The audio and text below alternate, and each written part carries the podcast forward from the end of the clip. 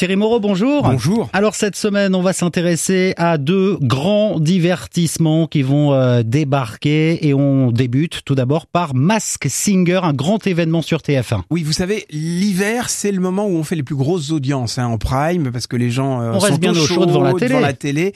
Donc effectivement, les grands divertissements familiaux, c'est souvent euh, l'hiver qu'on les voit en dehors des jeux d'aventure d'été. Et là, effectivement, Mask Singer arrive le vendredi 8 novembre sur TF1 à 21h. Le chanteur masqué. Voilà. Le principe, c'est quoi? C'est 12 célébrités qui s'affrontent. Ils vont être déguisés, mais pas déguisés juste euh, avec juste un. Oui, c'est pas juste un loup. Un hein. nez rouge et, et, un, et un petit. Euh, un petit masque. Un, un petit loup. masque. Ce sera vraiment un costume complet. Alors vous aurez des costumes de licorne, de cupcake, de lion, de panda, de pan, d'abeille. Parce qu'il ne faut pas évidemment qu'on reconnaisse la star, parce qu'il faut que ça dure plusieurs semaines tout ça. D'ailleurs, ils vont chanter en plus, donc leur voix va être transformée.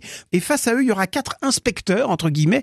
Ils vont avoir le droit de poser des questions? Ils vont enquêter, euh, effectivement, en, en, discutant avec la personne. Il y aura Alessandra Sublet, Angoun, Jarry et Kev Adams.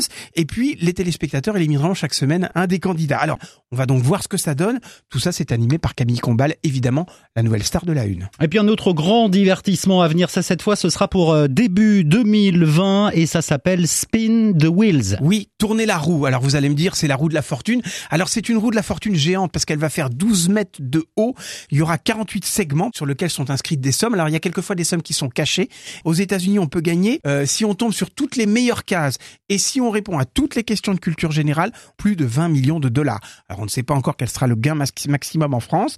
Tout ça, ça, sera à l'antenne début d'année prochaine. Là aussi, en prime, parce que c'est un jeu qui vaut, effectivement, vous l'aurez compris, très cher, qui est dans la veine de qui veut gagner des millions et de monnaie drop. Hein. C'est vraiment des jeux d'argent très très lourds avec des gains très important. Eh ben merci beaucoup Thierry Moreau. On va suivre bien sûr le lancement de ces nouveaux divertissements sur TF1, les séries, les fictions, les divertissements et toute l'actu télé, c'est toutes les semaines sur le 107.7 avec Thierry Moreau que vous retrouvez tous les matins de la semaine sur LCI dans le Talk Audrey Co. Merci beaucoup et à la semaine prochaine Thierry. À la semaine prochaine.